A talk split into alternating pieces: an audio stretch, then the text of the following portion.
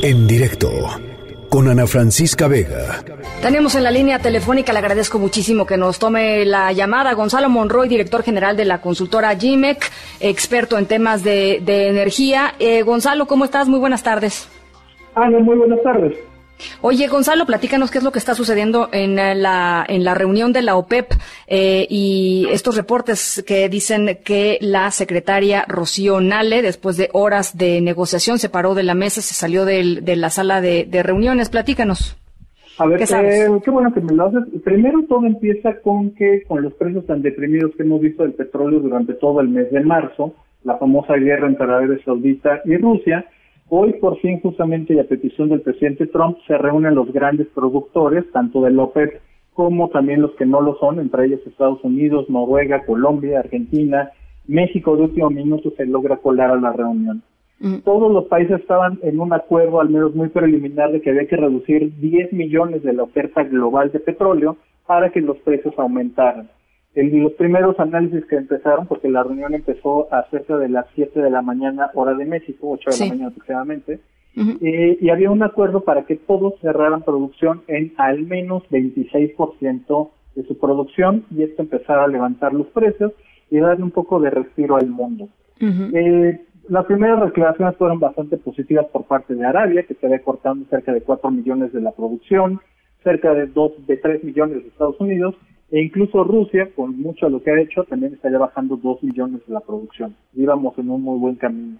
En el resto de los países todo el mundo empezó a colaborar en mayor o menor medida hasta el último punto que le toca a México, que fue lo que pasó hace cinco horas, donde la secretaria Nale pues simplemente reventó la reunión, dijo que México no iba a recortar, que mejor en lugar de tomar los parámetros de octubre del 2018 sobre los cuales se hicieron todos los cálculos de los recortes, que mejor nos pasáramos a agosto de 2017, que estaba México la producción en 1.9 millones. ¿Por qué la cifra de 1.9? Porque con un 26% aproximadamente sale que estamos en la producción donde estamos al día de hoy. En otras palabras, México no tendría que haber recortado absolutamente un solo barril de petróleo. Se le pidió de diferentes formas que se hiciera un acuerdo, y al final los reportes son esos que se paró la secretaria y se fue, sin darle ningún, ningún respiro a nadie. eh, a ver, eh, el, el, eh, ¿te parecen creíbles estos reportes, Gonzalo? Eh, me parecen bastante creíbles porque ahorita lo que se estaban viendo justamente de los webinars están toda la parte de los reportes internacionales de la prensa Arabia, de Rusia, de Estados Unidos, de Inglaterra y prácticamente todo el mundo estaba siguiendo esta reunión. Además de lo que estamos pasando del coronavirus, en la parte petrolera son los dos grandes batallas que está teniendo en este momento el mundo. Claro. Y por desgracia parece que, que sí son creíbles. ¿Cuál sería la implicación para México de esto?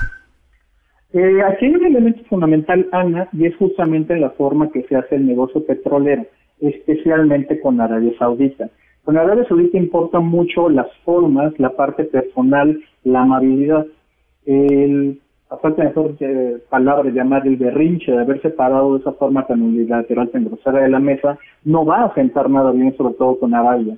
Mm. Eh, pensar que va a haber una pequeña retaliación hacia México es muy posible, no se todavía es demasiado pronto para saber cuál va a ser eh, esa reacción, pero mm. seguramente alguna reacción estará por venir.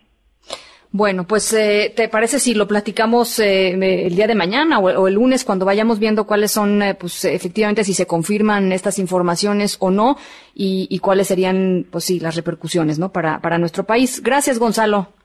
Ana, más una última cosita. Hace dos, minutos, dos segundos acaba de salir un reporte que los ministros de los demás países estarían tomando justamente los 400 mil barriles que México no estaba dispuesto a recortar. Y ahí dice eso, en, eh, en, el reporte que México no... No se ve colaborando. Que no se ve colaborando. Bueno, pues eh, te agradezco mucho este, toda esta información y este análisis eh, de bote pronto. Gracias, Gonzalo. Ah, no, un abrazo. Gonzalo Monroy.